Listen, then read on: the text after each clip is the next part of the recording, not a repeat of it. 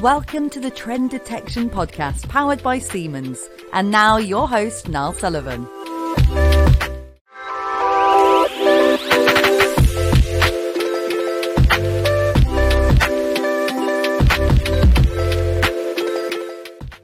So, hello and welcome to this um, episode, or the first of a few episodes, I think, um, of the Trend Detection podcast. And we've got a really interesting conversation. We've got two people today, which is um, slightly unusual for us, but it's hopefully going to lead to a really good conversation. And we've got a couple of people from um, Engineers Without Borders. So I won't um, introduce um, the organisation. I'll let um, Emma and Jonathan do that in just a second. But we're going to dive in some really interesting topics around sustainability um, engineering, global responsibility, and lots more as well. But if we just start with a couple of introductions, I think that'd be great. So, Emma, if you wouldn't mind starting us off. Hi, Niall, and thank you so much for having us for this opportunity to have this conversation. So, I'm Emma, I'm a Glaswegian I live in Peckham in London with my wife, um, and I'm a chartered civil engineer with a decade of experience in design, construction sites in the water sector primarily, and today work with Engineers Without Borders UK advocating for globally responsible engineering. And Jonathan. Hey, great to great to be on here. Thanks for having us. Um, yeah, I'm uh, Jonathan Truslove. I'm the education and skills lead at Engineers Without Borders UK, and I'm up in uh, Glasgow, Scotland. Um, and my role is uh, to develop opportunities to learn about global responsibility in engineering and how to practice it, which includes uh, research and development of our offerings and tools uh, we deliver in engineering education and to professionals in industry.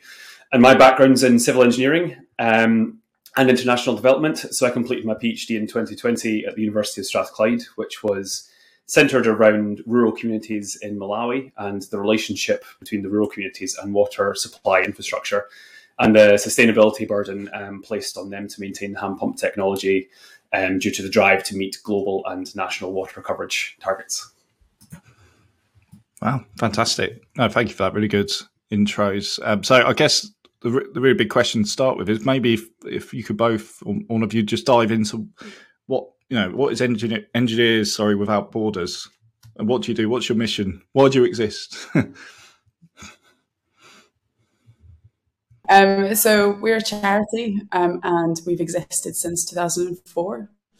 And to provide a bit of a flavour for why we exist, I think it's important to reflect on like the role of engineering more broadly. So engineering shapes the world in which we all live from you know getting up in the morning having a shower and that being connected to a centralized water system that's maintained and designed by engineers to putting on the kettle and thinking about our energy use and how that comes from different places or the things that we manufacture or the built environment in which we live. Um, and you know the public spaces that are designed and shaped is really recognizing the role that engineering plays in really designing shaping the world in which we all live. So it's a really important profession. And i think you know in our day to day there's so much engineering. Um, and at Engineers Without Borders UK, we put our efforts into reshaping engineering um, to help create a safe and just future for all. With any profession, you always need that critical reflection on is it really working as best as possible for today's needs? Um, and because you know society has this relationship with engineering, like we're inherently connected in terms of the challenges of our age um, engineering contributes to them, it also helps address them um, because we rely on that group of people who help shape our environment and help shape the world in which we live. Um, it's really key for the people within that profession to like yes you know look at the needs of people today and help design our cities and our villages and our transport systems and our energy systems in creative ways but also to deeply consider future generations in the face of climate ecological emergencies and social injustice. So thinking about how important the people within engineering are, we looked at, well, or evidence has shown that actually, you know, engineering contributes hugely in terms of whether or not humanity can respond effectively to climate emergency, biodiversity emergency, and social injustice. And you know, we've seen loads of companies producing sustainability strategies and commitments to net zero and commitments to shift practices. Um, but from engineering companies, the Institution of Engineering Technology did a survey in 2021 where they asked engineering companies with a sustainability strategy, do you think you've got the skills to meet it? And 93% of those companies said no, we don't think we have the skills within our company.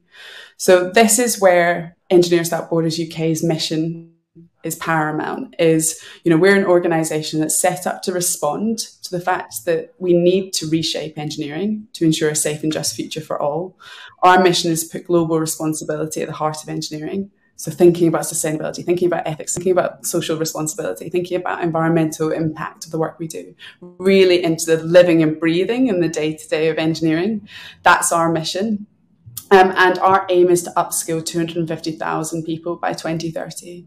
And we do that by bringing together groups of people who are passionate and see the connection here between the challenges of our age and engineering, um, companies who have sustainability strategies and want to have the skills to meet it, organizations who are impacted, both good and bad, by you know the impacts of engineering. Um, and you know coming together to really try and build a movement within this profession.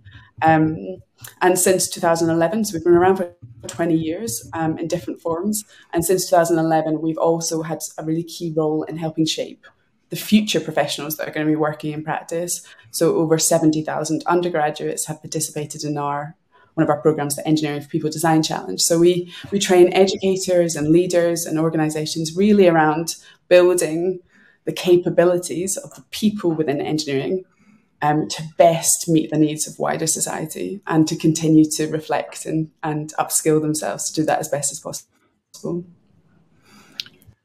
And I guess I I to draw about that, and I guess it's an important point that it, it does it doesn't just involve one group or one person or one organization. It's actually a joint effort lots of different stakeholders. So I just wanted to like how how do you go about bringing those stakeholders together for this one mission? I mean it, uh, it's not an easy thing i'd imagine but it'd be interesting to dive into that. Um, jonathan maybe you could comment on that. Yeah so um, i think we as a as an organization you know, we have a real like focus on understanding global responsibility and and helping work out what that means for engineering. But also we play a really key role in just joining the dots, you know, joining between the university that needs something for their degree course and then our ability to tell the story of a community who live and work there. Like we kind of help tell that story and share it. So we kind of join the dots between the different actors involved. You know, working, we're in strategic partnership with the Royal Academy of Engineering. We're also in strategic partnership with a number of companies. So we're, we're able to almost be a bit of an interface here between different organizations and help, you know, focus the attention on global responsibility in a range of different ways. But by working across sectors across professions but with a different range of audi- audiences we can really kind of really dive into what does this actually mean in all of these different contexts um, rather than just saying you know this is what it means for this one group of people. Um, because it's a bit like health and safety in engineering you know everybody has a role in that. It's not just one person that's responsible for it. So by working with that range of actors and helping join the dots we help yeah i guess progress that as a bit of a kind of cultural shift within within the profession. And it's, I guess, the other thing I was thinking of with these different organisations, everyone will have um, contrasting goals, their own, you know, whether it's financial goals or, or whatever, or sustainability goals. So how do you sort of align that into sort of one mission? Or I like that what you were saying about being an interface. That's an interesting way to put it. So I think um, narrative and words are really powerful um, but actually so are definitions built on like science and evidence so we're we're always looking at that kind of piece so i might throw it over to jonathan just to kind of explore really what does sustainability mean to us because i think sometimes even that definition can throw up a whole debate so um, yeah. yeah. we try and be as accessible as possible to the different groups um, whilst obviously basing ourselves in the science of our current situation mm. Yeah, definitely. I think Emma hits it on the head in terms of that narrative and that that thread, because where we kind of touch on with our organisation is uh, supporting future engineers and graduates who are entering the workplace as well as the professionals who are already there. So there's a continued thread between the higher education and the professionals um, who are already working. So there's a we work with that kind of to embed global responsibility into how engineering is taught in practice. So there is that inherent connecting the dots, and that narrative and what's being communicated is really kind of key where messages coming from industry, messages come from higher education, as well as understanding what global responsibility look, um, is understood by both groups. Um, so for when it comes to sustainability as well, um, so the first thing that kind of comes to mind thinking about with sustainability in a definition is to defer to the Brundtland definition, which is from the United Nations uh, Commission in 1987, and that's meeting the needs of the president of the present without compromising the ability of future generations to to meet their own needs. Like that's that's quite a well understood uh, definition. But thinking about it kind of broadly and where we are now, like it's more than just a word or a concept. Sustainability is a is a culture and how we practice, how we design, particularly within engineering. And sometimes it's viewed more like that than what it looks like in practice. So I think we're starting to see the shift in the culture of engineering um, practice and education from the conventional approaches where it's mainly technology and technical driven and focusing on design, which is actually quite a siloed and um, degenerative approach to to practicing engineering, and we're moving towards this sustainability, towards kind of net zero, towards carbon neutrality, um, taking kind of forefront in the in the narrative. But it's really to this this balance of of adding no additional harm, which is neither extractive, but neither is it regenerative or restorative in terms of looking at sustainability in that lens. So what I would um, what I see sustainability being as is a stepping stone to almost the practices that we need to get to in the future. And um, so rather than it being the overall end goal, um, it's a kind of bridge from where we need to go to next, where we move from sustainable development to regenerative development and design. Um, and that's where we start considering like living in whole systems approaches, uh, doing things as and with nature, where there's a positive impact instead of a neutral impact, uh, governed by sustainability. So recognizing that there's been a negative impact due to the conventional and traditional consumptive approaches to engineering and engineering design um, towards this more regenerative and positive impact on on society and the planet. So that's where Engineers Without Borders UK we have these kind of guiding principles around global responsibility, so that these societal and environmental injustices are actively redressed, and that's where the kind of narrative between higher education and, and practice really is is strengthened by that. No, absolutely, and I think what I wanted to to to ask or contrast, I don't want to make this an old versus young debate because there's certainly different opinions, whatever whatever age. But is there more of a shift towards the mindset or more understanding of the mindset with younger graduates growing up, you know, in this in this day and age, let's say, compared to maybe let's say the older generation, for want of a better way to put it. Hundred percent, yeah. So there's been a few studies, notably one of the ones um, we refer to was this the Students uh, Organising for Sustainability. They've done a lot of research and surveys from what uh, students want to see within their own higher education, and um, the majority is coming out. We want to see more sustainability in bed. We want to be able to understand and tackle like the context, the challenges that we will be facing um, in our future career. Um, so I think there's a, a, little bit of that, and there's a little bit of a shift towards actually understanding that um, these challenges will be have to be addressed by by engineers entering the workplace. Because um, historically, engineering education has been focused on graduates' ability to solve more technical problems. And whilst the value of technical skills in an increasingly tech centered world should not be understated, the kind of narrowing focus on technical uh, technical approaches alone has resulted in the exclusion of uh, other critical factors that ultimately interplay with technical aspects of real world engineering projects. So, like understanding of ethics, understanding of the social context, interpersonal skills.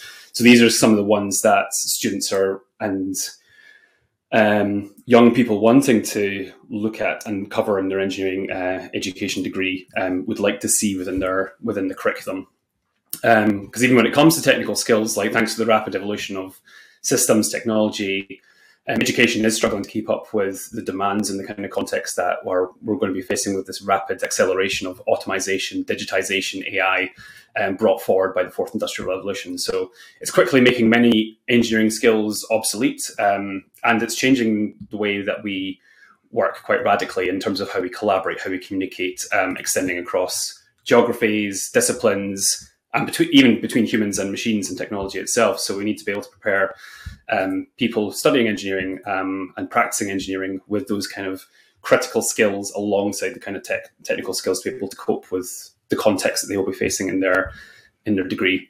Um, and I think as well with the current context as well, over the last 10 years, we have to acknowledge that there has been rapid change. Like there's the climate emergency, optimistic scenarios put us between 1.5 and 2.4 degrees um, while the lockdowns for the COVID 19 pandemic have been lifted, it has had a devastating impact on society and changed the way in which we work. Um, and yeah, technology is becoming rapidly more complex. Um, so, those are the kind of contexts that people who are currently studying engineering will be entering into the workplace. And those who are already in the workplace are going to be facing those contexts uh, closer to time as well. And it, is it also in relation to when we talk about technology? And I think we've got some questions about that later on. But is it also a case of the technology helping with automating certain certain tasks as well? So being there as a supportive function, because often, especially when we talk about with an AI product predictive maintenance, it's it's not there to replace, which is a common you know you know hear it over and over again. But it's it's there as it's there to support, and obviously in this case, supporting sustainability goals. Yeah, absolutely. Because um, when we think about engineering, if all engineering was was remembering formulas, analyzing information, then we're going to be designing software that will make us redundant. And in many areas, we have done that. So, what is the role of the engineer within that context? And we need to kind of develop and foster this mindset of, which has been the traditional, how do you do something and when do you apply it, to really moving towards actually, why am I doing this and what am I going to do within this context? So that's where kind of automation and AI and digitization, like it's not it's not fully negative. It's not the the evil entering the workplace, but it's actually how we work together with that and really critically reflect on what the role of engineering is within this kind of context of of complex technology, helping to support um, uh, and design. So when we are um, to be asked how we are how are we preparing uh, engineers of today and tomorrow to collaborate across disciplines and cultures and prioritize human aspects within design and also equip them with the technical skills to deliver new ideas and solutions and to be able to rapidly and creatively adapt to the changes that they're going to be faced with today and tomorrow that can be supported by AI and digitization and um, kind of predictive maintenance rather than just being handing over all the responsibility to then like what is the critical reflection on the role of engineering within that context.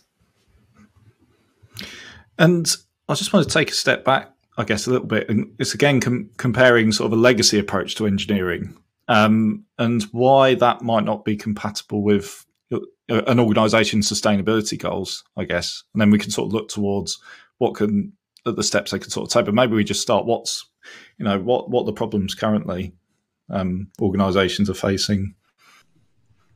So I think when we look at engineering was pivotal in the industrial revolution and the Industrial Revolution was really closely linked to dramatic economic growth. Um, so there was this tying of like engineering um, and industrial revolution enabling economic growth, um, and and that being an important relationship. But actually, when you look at sustainability goals, it's about impact in a different way. It's about impact on society. It's about impact on environmental systems. It's about really understanding the governance in this space. And it's so it's about broader than economic goals. Um, so I think the legacy approach to engineering, to an extent, needs to be um, about you know the purpose of engineering needs to shift to being about producing globally responsible solutions that help society and our planet thrive. So if we think about what that really means is I think when we go back, and that's obviously a simplistic take on things, you know, it's a lot of complexity in the last 100, 150 years in terms of the role of engineering and how it's developed. But my great grandfather was an engineer in the early 1900s. The world he knew was fundamentally different. Women couldn't vote. We hadn't yet had the world wars. He wasn't digitally connected. Um, you know, there was a lot more order and obedience and reputation hierarchy in terms of how things were done because we didn't have automation. We didn't have these things yet. So you relied on lots of people being involved and working in this in kind of obedient ways to the way to make, you know, um, manufacturing move or make things kind of happen. So I think now we need to think broader. We need to think creatively. We need to innovate towards actually maybe shifting away from some of those connections of what was designed on a concept based based on industrial revolution to really think about well what are the practices we need today because our context and to an extent our societal values have shifted so much um, since that. So you know what is the manufacturing system we need today? Is it distributed is it actually not mass manufacturing? What is construction we need today? Is it about repurposing buildings more than just building new? What is the transport system we need today? Is it more than just, you know, individualized transport? Is there a different way of? So it's about kind of really checking in and stepping back and thinking about, you know, what is the role and um, responsibility of engineering to tackle the escalating greenhouse gas emissions are destabilizing of our climate and, and biodiversity and, and the fact that we're not meeting the needs of all people. And I think there's a huge amount of creativity in there. So I think it's about bringing that creative spark back in. You know, I imagine in the early 1900s, it was quite a creative, like in ingenuity, like let's create and invent things. Like that must have been quite a core part of the culture of engineering at that stage. Um, Whereas now I think we need to bring that back in to really look at how do we shift towards practices that are going to last us for the next 10, 20, 50, 100 years. Um, and how do we change them continuously to be better and better? I guess I, was, I, was, I guess the question is how how do you do that? Maybe it's again it's a nice open question to, to, to dive into, but yeah, what yeah what can organisations do to really focus in on that? I think um, one thing I think is shouldn't be underestimated is do what you said you would do. Um, so sustainability strategies are quite ambitious and bold. They do tend to mirror the needs of today. We need companies to meet their own strategy. so if you said you're going to do something, let's do it. And even if that does mean having to be innovative about how you upskill your workforce or it does mean about really, you know, bringing in ways that enhance cultures within your business. You've done it before. You've done it for safety. We've done it for digital. Like this is the next step. So I think, I think there's something about definitely doing what you said you would do, and I think celebrating all of the different roles in engineering you know, this is a multidisciplinary sport. um, this is not just about, I'm an engineer, JC's an engineer, but this is not just about the engineers. It's about really valuing the ecologists, the project managers, those with lived experience more within design teams and decisions that are made. So I think there's definitely something here about um, recognizing where your strengths are. And, you know, if if you've always had a certain group of people decide what's right for that design of that type of area. Maybe try and experiment by broadening out and see what happens. Um, so I think do what you say to do, broaden and celebrate the different roles. And I think like get involved with the fact that this is a shift and it's a transition and it's not going to be a switch overnight. So it's a, you know, actively get involved in this. You know, you can have change happen to you or you can be involved in shaping something to be better. So I think, you know, um, don't like maybe you know engage rather than being apathetic towards what's happening. Like you know we all have a responsibility. We're part of this profession. It is fundamentally a group of people who are in this profession. You know we all have a role to play. So kind of getting involved with the conversations and helping to shift it um is amazing. Yeah. It's what's needed Absolutely, and uh, and so what's what's holding organisations back from really pushing this, you know, thinking creatively, thinking out outside the box. I mean, that's a stop phrase, isn't it? But yeah, just you know, just pushing the boundaries for this because obviously because again, what Jonathan was saying earlier. I mean, there's big. I mean, I think we all know. I mean, we all watch the news and read the read the newspapers and stuff. It's you know, there is a climate emergency. So what's what is stopping organisations really, you know, take it, not take it seriously, may take it more seriously. Let's say. I think I'm, I'm interested on Jonathan's take on this as well. But for me, it's the scale of the challenge, like the complexity of it. Like it's some, it's quite quite easy to get quite overwhelmed by it. So I think there's something about you know engineers wanting to know know what will happen and have like control over the outcome. Like we actually won't have control over like what does a business look like if it really is globally responsible? That's yet to be determined. Um, so i think it's about you know being a bit more comfortable with the unknown and the, and believing in the potential of your people you know to work creatively to in order to be driven to make that happen. So it's it's probably you know definitely a, a kind of relationship with discomfort. I think for me, there's also um, an element in terms of what holding people back is the busyness of the day to day. You know, not having the time to step back and actually go, gosh, things have moved and shifted quite a lot. And what's what does it really mean for us to declare a climate emergency? What does it really mean for us to act against that? Um, so I think there's something about time and using time really well to be able to, yes, deal with the day to day pressures, but also to be able to step up and prepare for the years and decades ahead. Because, you know, if you look at the trends reports, the world of work is going to change dramatically as well because of advancing technology. Um, you know, really stepping back and thinking, actually, how are we navigating this? Um, so I think providing more time and space for strategic thinking, but also for upskilling workforces. And then I think the final thing that's holding them back is uh, holding some organizations back is like a feeling that this isn't this isn't relevant to engineering. Like this this isn't us. We don't deal with the the, the people bit and the planet bit. We deal with the tech. We deal with what we know. We deal with the maths that we can get right, and we know what's best. So I think there's something about embracing the fact that we're part of the solution um, and also proud of the problem. So, embracing that our role is connected to these things. Like engineering isn't separate to society. It literally has a real impact, whether or not you see the impact of your decisions or not. You're having an impact. Um, so it's about like really grappling with, you know, well, what does that look like in terms of leadership, and how do we get bold about the fact that we have this impact? Let's deal with that. And actually, how do we get to the point where we're bold about trying to minimize our negative impact and absolutely maximize our positive impact? So I, th- I think there's a, like, you know, the need to go bold in terms of the steps that we take um, to do what we said we would do. Yeah, Jonathan, did you have anything to add to that? Yeah, I'm glad Emma went first because it gives me a bit more time to, to have ah, think. That's good. Um, so we, and last year um, in November, uh, 2022, we published a report um, called The Extent to Which Global Responsibility is Embedded into Engineering Practice. So we explored this topic with what it looks like with engineers in the built environment um, sector and highlighting the kind of an existing understanding of what global responsibility looks like, the urgency behind it, and started to explore some of the practical barriers that are holding back progress in the day to day. So that report's on our website. So I highly recommend uh, going to check that out.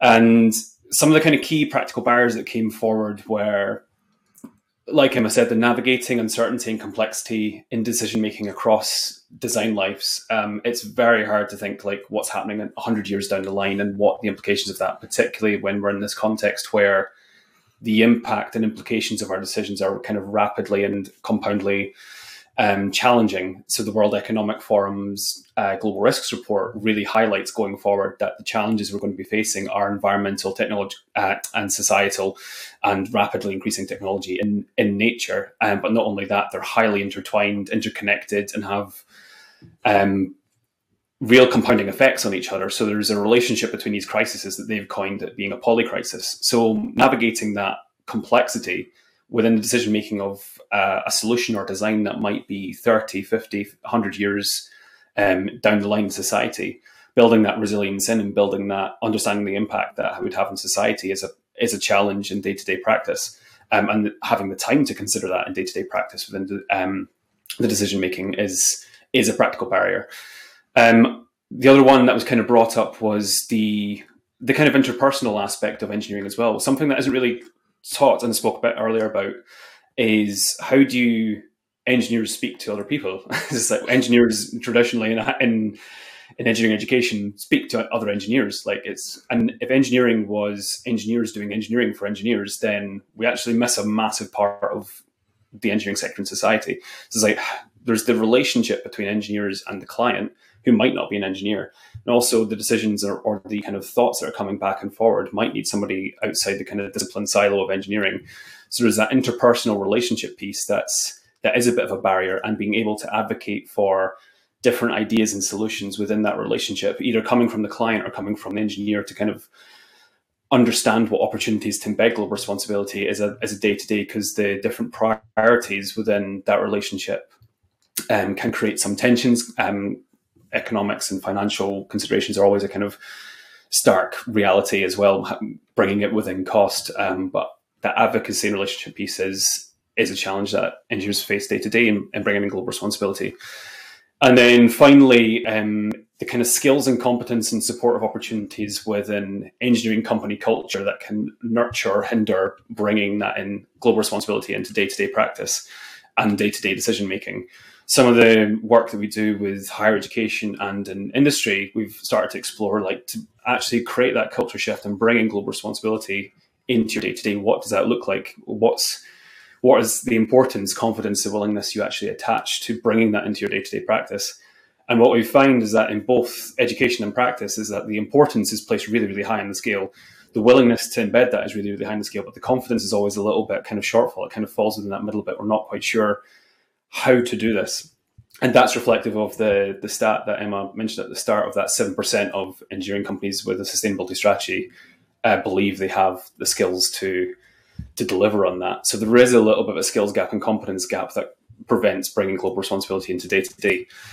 And then the final bit, which is maybe more a high level one. Um, so I went to see Oppenheimer at the weekend, and for those who haven't seen the film, Oppenheimer is known as the father of the atomic bomb, and mainly covered the film mainly covers his role in the research and development of the atomic bomb in World War II. And there's a quote that kind of really stuck with me and lead up to today, which I think captures the kind of challenge, but also the need of that shift and challenge for the engineering sector, and really ensuring that humanity and the planet thrives. And it's a quote from the film that says, "Just because we made the technology doesn't mean we have the responsibility for its use." And too often, engineering can focus on the really technical capacity or the functionality of a design, and the decision making is left to somebody else, which is a real shame.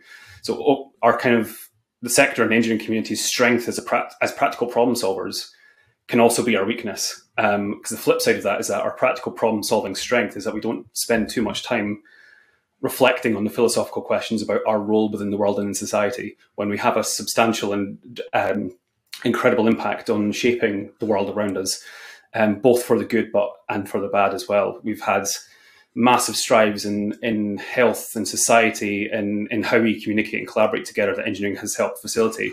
But also, engineering has contributed to some of the more unsustainable practices and emissions that we are facing with today. So that comes back to the critical reflecting on what our role is in the world and actually, are we just the facilitators of technology or do we actually have a role in stewarding its use? Please like and subscribe on all major podcast channels and find out more about Senseye predictive maintenance at Siemens.com.